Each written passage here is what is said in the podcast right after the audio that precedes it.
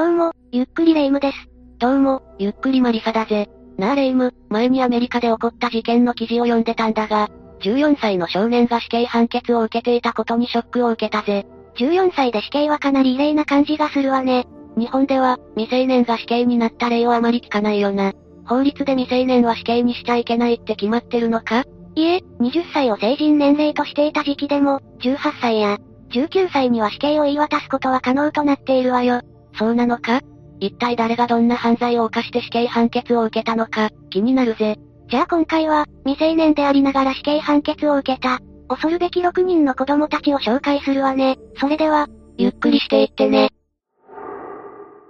実は、2000年以降に死刑が確定した死刑囚の中で、2021年現在、執行された例は、市川一家4人殺害事件と呼ばれる、強盗強姦殺人事件を起こした関光彦だけなのよ。そうなのか。未成年で唯一死刑が執行された人を、今から紹介してくれるわけだな。ええこの市川一家4人殺害事件が発生したのは、1992年3月5日と6日の2日間にかけてのこと。千葉県市川市のマンションの一室で発生した事件なのよ。犯人の関光彦は当時何歳だったんだ？1973年1月30日生まれだから、19歳になったばかりといった感じね。犯人の関光彦は、千葉市でサラリーマンの父と母という一般的な家庭に生まれたわ。母親は教育熱心だったらしいけど、父親は生来の飲む使うの遊び人だったの。駆け落ち同然で結婚したこともあり、千葉を中心に手広く、うなぎ料理店を営んでいた母方の祖父母と父は不仲だったらしいわ。父親は絵に描いたように怠惰な人間だったんだな。そりゃ、駆け落ちでもしなければ結婚は難しかったと思うぜ。それでも光彦が10歳くらいまでは、その祖父母は、光彦のことはよく可愛がっていたそうよ。でも、光彦の父に祖父が店の一つの経営を任せてみたところ、サラリーマンとは違う日銭の入る暮らしに甘え、ますます浮気や酒に溺れるようになり、それを咎める光彦の、母や光彦に対する DV は激しさを増すようになったわ。さらに父親は、暴力団絡みの町金にも手を出し、1982年当時で約3億円という借金を作ってしまうの。さ、3億、とんでもないことをしでかしてくれたな。そこで光彦の母は子供を連れて実家に身を寄せ、祖父は、仕方なく娘婿に代わって借金を清算したものの、光彦の母である実娘に絶縁を言い渡したため、光彦も祖父母宅への出入りができなくなるわ。娘への絶縁は仕方ない気がするけど、孫である。光彦はちょっとかわいそうな気もするぜ。この後、光彦の両親は離婚して光彦は母に引き取られることになったわ。でも、初めのうちはそれまでの暮らしとは違い極貧に陥り、光彦自身もそのせいでいじめにあってしまったの。そんな境遇の中で光彦は、自分をそんな境遇に追い込んだ父親を恨むようになったそうよ。そりゃそうだよな。父親は自分の人生を、台無しにした元凶と言っても過言じゃないだろう。やがて光彦が中学校に入る頃には、母親も安定した職に就くことができ、光彦は少年野球で注目されるようになるわ。その頃には祖父母との関係も修復されたけど、光彦自身は心の中で、最も苦しかった時に自分たちを見捨てたとして、祖父母との間には高まりを感じるようになり、もっぱら金の無心しか接点を持たなくなったそうなの。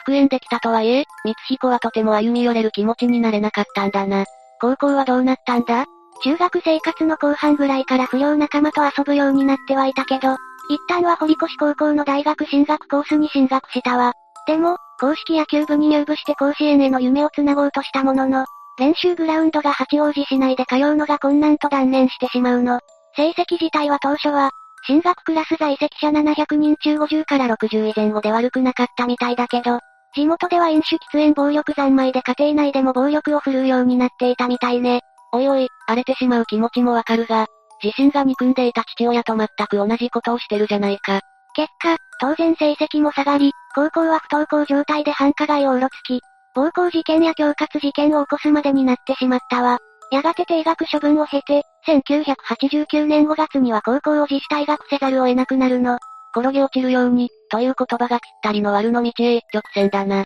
そして高校中退と同時に、中学の頃からの交際相手と付き合いを再開したんだけど、相手の両親に交際を反対されてしまうという出来事があったわ。そのことに立腹した光彦は、相手の家にナイフ片手に乗り込み、父親を脅迫し、軽犯罪法違反で火災に書類送致される騒動を引き起こしたそうよ。高校中退してるんだろ？仕事にはつかなかったのか？どれも短期で長続きせず、最終的には母親の実家のうなぎ店を手伝うことになったけど、売上金をかすめ取ることが相次いだわ。しまいには就寝中の祖父の顔面を蹴り上げ、眼球破裂で左目を、失明させてしまうほどの大怪我を負わせたそうよ。どうしようもないクズだな、嫌ってたジップそっくり。いや、場合によってはジップ以上のことをしているかもしれないぜ。この頃には、息子の暴力に耐えかねた母親がアパートを用意したため、光彦はそこで一人暮らしを始めていたわ。パーマヘア、身長180センチで体重も80キロ前後と体格も良い光彦は、到底10代には見えなかったみたいよ。とうとう厄介払いされたんだな。生活費ももらってたのか？ええうなぎ店で働く賃金として祖父から受け取る金と、母親からの援助が主だったみたいね。一方で数人の女性と同棲する者の関係は長続きしなかったわ。それでも、市川市のフィリピンパブで知り合った年上のフィリピン女性に惚れ込み、1991年11月にはフィリピンで結婚式を挙げることになったの。そして他方でうなぎ店を辞めたことで生活費に困り、ラブホテルやファッションヘルスのボーイをするものの、その金のほとんどを薬物につぎ込み始めたのと、同じ1992年1月26日、妊娠した妻はフィリピンに帰国してしまったわ。そりゃ薬物を摂取するような人と子育ては、難しいだろうな。奥さんは離れて正解だと思うぜ。さらに歯止めがなくなった光彦は、東京都中野区内で、見ず知らずの女性に暴行する傷害強姦事件や、市川市内や埼玉県岩槻市内で交通トラブルを起こした相手に暴行を加えて、金品を巻き上げようとする恐喝事件を起こすわ。さらには親戚の家に忍び込み、重慶の、大学進学用貯金100万円余りを盗み出したりしたらしいの。光彦には人の心がないんだな。逮捕はされなかったのか？ええ、少なくとも、親戚は光彦の犯行と見抜いて警察に被害届を出したみたいだけど、警察の動きは鈍かったようね。それに、光彦には危ない橋を渡っても、金を用立てなくてはいけない事情もあったのよ。事情？どんな？知人のフィリピン人ホステスを監禁暴行したことで、雇い主の、暴力団に落とし前をつけるよう再三にわたって脅されていたの。好き勝手に振る舞ったツケが回ってきたんだな。でも、そこで光彦の思いついた解決方法はとんでもないものだったの。実は事件の起こる約半月ほど前の1992年2月12日、光彦は、市川市内で女子高生への強姦致傷事件を起こしているわ。その日の深夜2時頃、試験勉強をしていた女子高生はシャーペンの芯を切らしたことに気づき、気分転換も兼ねて近くのコンビニに自転車で出かけたの。その道中に光彦にわざと追突され車で拉致され、アパートに連れ込まれて強姦被害に遭ってしまったわ。その時に女子高生の生徒手帳から住所氏名を控えていた光彦は、その家に強盗に入ることを決意したのよ。まさか、その家で死刑判決を下されるような事件を起こしてしまったのか。ええ1992年3月5日夕方4時半頃に押し入った光彦は、留守番の祖母をまず殺し、ついで帰宅した女子高生を監禁したのよ。女子高生の目の前で帰宅してきた母、父の順番で視察しているんだけど、その合間には女子高生を再び強姦したわ。そして予定していたより強奪した金が少ないと見るや、女子高生に、父親が営んでいた会社に預金通帳と印鑑を取りに行かせるの。女子高生が一人で父親の会社に？不審がられなかったのか？もちろん逃げられないように、光彦が友人を装って同行していたわよ。その人にもホテルで女子高生を二度にわたり、強姦しているの。そして女子高生の自宅に一緒に戻り、泣き叫ぶ4歳の妹の声に、苛立った光彦はこの妹を刺し殺したわ。まさに鬼畜の所用だな。恐ろしい男だぜ。その後、前日の父親の会社での、長女の言動や行動に、不審を抱いた社員の通報で、警察が駆けつけたわ。玄関からの侵入を諦めた警察がベランダから突入し、1992年3月6日9時に光彦は警察に確保されたのよ。これだけの罪を犯しておきながら、逮捕後の光彦は未成年ならどんな凶悪犯罪を犯しても、鑑別所から少年院行きで済むと踏んでいたらしいわよ。結果的に死刑になるんだけどな。ええ光彦は自分が死刑になるなんて微塵も考えていなかったんでしょうね。死刑なんてものは、自分とはおよそ縁遠いもの。綾瀬コンクリート事件の犯人だって死刑になってないとも嘘吹いていたみたいよ。その一方で火災は事件は社会を震撼させ、世間に多大な影響を与えたとして知見へ逆走したわ。綾瀬コンクリート事件って、1988年に起きた少年4人による、女子高生誘拐強盗監禁暴行殺人死体遺棄事件のことだよな。ええ彼らのうち、特に主犯格とされた少年への懲役刑が確定したのが、光彦の事件の前年の1991年だったから、どこかでそれを見聞きしていたんでしょうね。光彦の裁判は一審の千葉地裁で1994年に死刑判決が下り、1996年東京高裁での上告は棄却されたわ。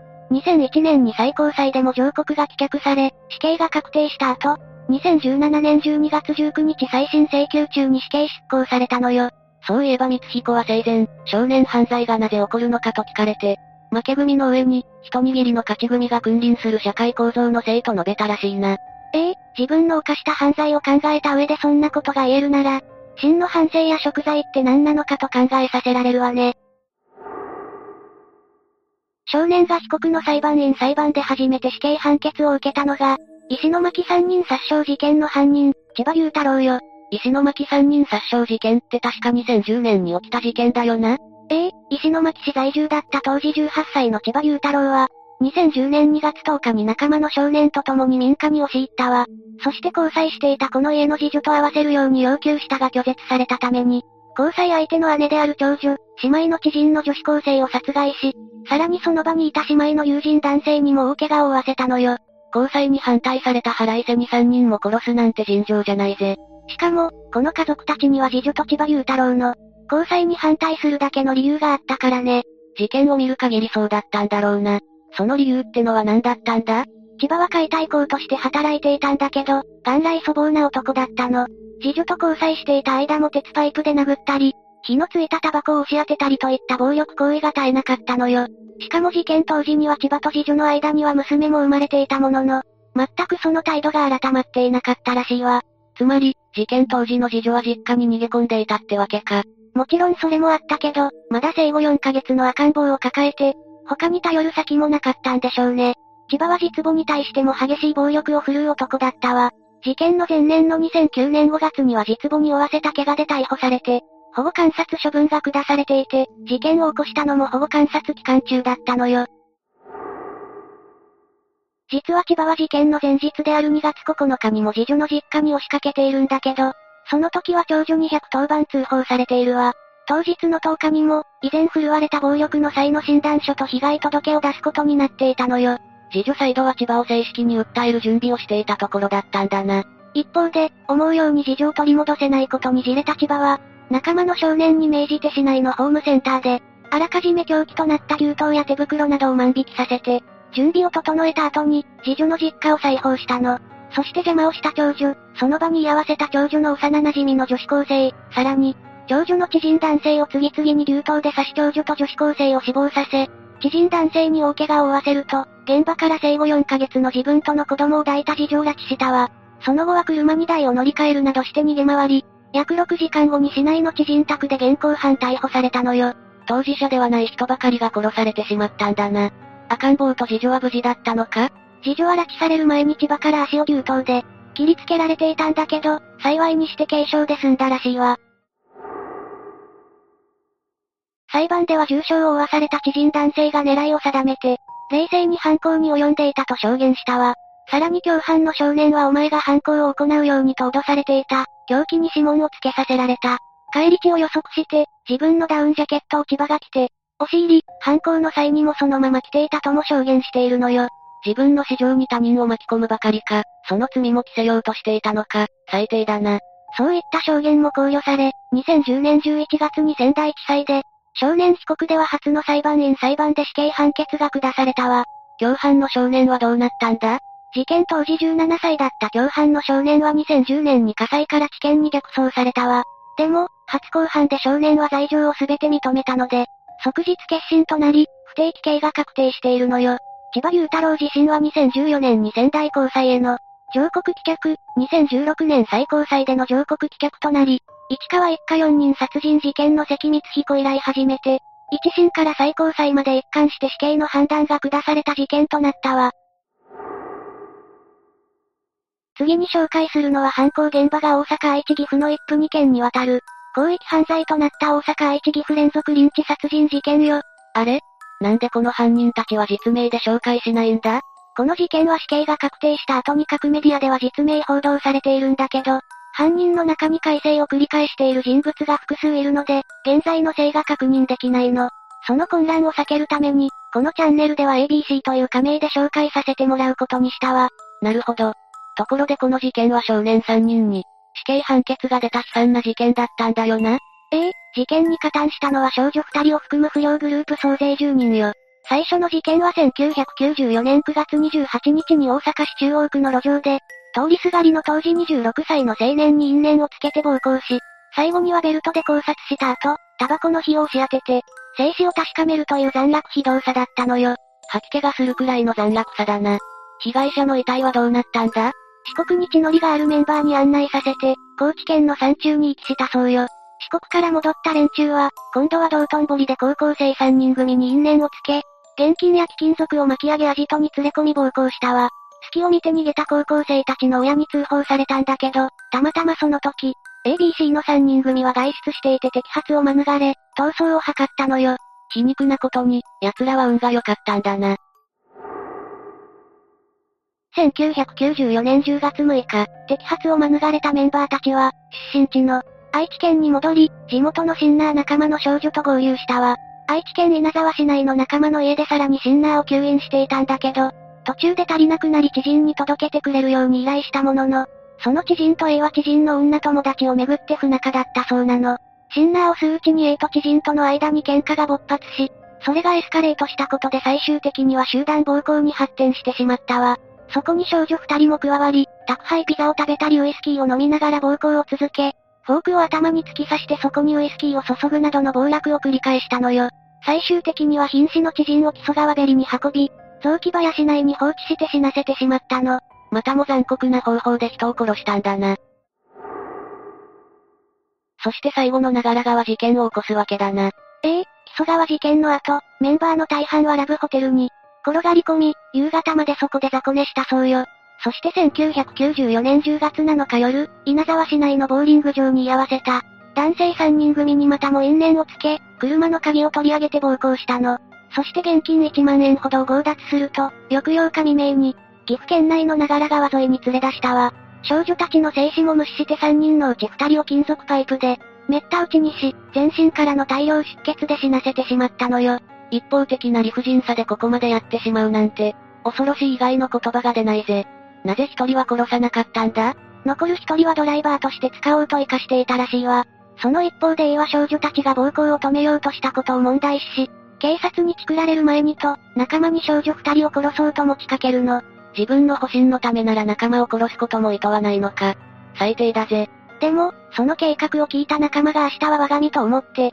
実したことや、長良川事件の生き残りが証言したことで、事件の全貌と犯人たちの特定につながり、ABC を含む、少年少女10人が検挙逮捕されたわ。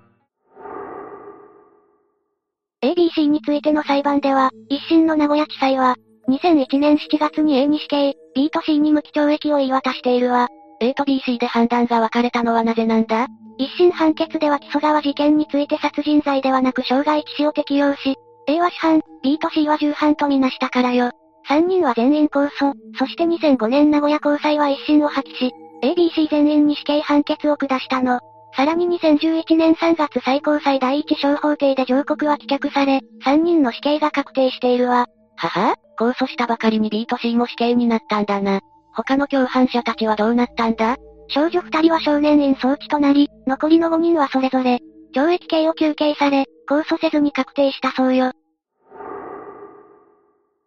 最後に紹介するのは事件当時18歳と30日だったため、2000年以降に確定した、少年死刑囚の中で最も年少だった福田孝之が起こした光死母子殺害事件よ。今の名前は大月になっているんだっけ？ええこのチャンネルでは事件を起こした時のせいである福田で統一するわね。光死母子殺害事件は1999年4月14日、当時見習い配管工だった福田が起こした事件なのよ。確か殺された母子と犯人の福田は同じ社宅に住んでいたんだよな。ええ1999年の春に高校を卒業し、配管工事の会社に入社したばかりだった福田だけど、事件当時は、被害者となった母子の夫とジップが同じ会社に勤めていたため、党こそ違うけど、同じ社宅群にママ母と弟二人、祖母と住んでいたのよ。ママ母？ということは、福田のジップは実母と離婚して再婚しているということか？いえ、福田が幼い頃からジップからの暴力を受けていた実母は、それに耐えかねて福田が中学生の時に自殺しているの。4月1日に入社してすぐ、福田は無断欠勤を繰り返していたわ。そして事件当日も欠勤したものの、同居の家族の手前、配管工の制服を着て外出し、昼食時に一旦帰宅しているの。その時に暴力行為に訴えて女性を強姦することを計画し、排水点検を装って社宅内を軒並み訪問することにしたわ。そこで被害者宅を偶然訪れたんだけど、事件当時23歳の被害者に、招き入れられた際に、若くて可愛い人だと犯行を決意したそうよ。発想が最悪すぎるぜ。制服を着た業者が訪ねてきたら、疑うのも難しいよな。室内に入り込んだ福田は被害者の隙を見て、背後から襲いかかり考察して、死体をレイプしたわ。さらに母親の異変を感じて泣き出した当時生後11ヶ月の子供まで、無残にも殺してしまうの。子供の隣で殺されてしまった母親の心中を思うとたまらないな。さらに二人の死体を押し入れに隠し、室内にあった、現金300万円と地域振興券を奪って逃走するわ。福田はその後、友人の家やゲームセンターなどで遊び、奪った地域振興券でカードゲームのカードを購入したりしているのよ。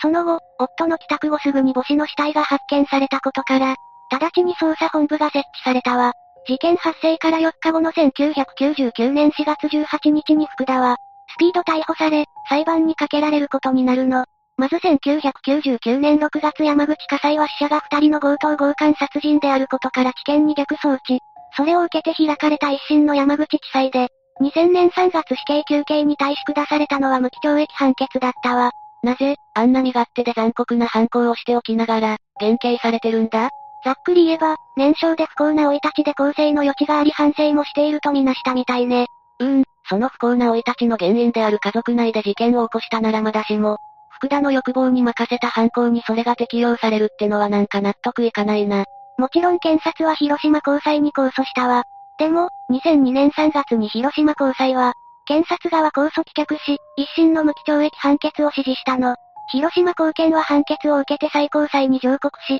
2006年5月最高裁第三小法廷は二審の高裁判決を破棄し、高裁差し戻しを決定したのよ。高裁差し戻し、ここで流れが変わったように見えるが、何があったんだ？色々言われているけど、拘置所内で福田が友人に宛てて書いた。手紙の中で7年そこそこで地表にひょっこり目を出す。バカは精神病で逃げ、私は環境のせいにして厳罰から逃げる。被害者さん。知っ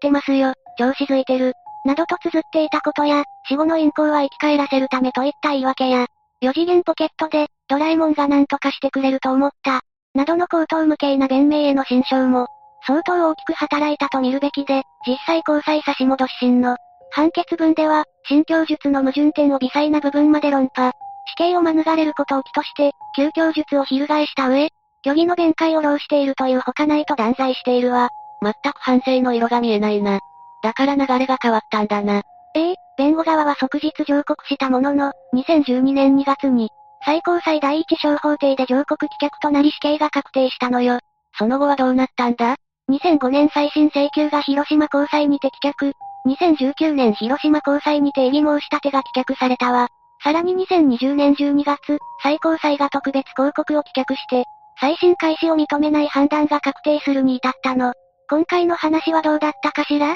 未成年でありながら、こんなに残虐非道な犯行を、行うことができてしまう人間がいる事実に衝撃を受けたぜ。まあ、未成年とは言っても18歳や19歳だからね。そう考えると思考も行動も大人同様と考えてよいと思うわ。そうか、年齢はあくまで法的な区切りでしかないからな。だからこそ死刑が下されたと見るべきかもしれないぜ。というわけで今回は未成年でありながら死刑判決を受けた、恐るべき6人の子供たちについて紹介したわ。それでは、次回もゆっくりしていってね。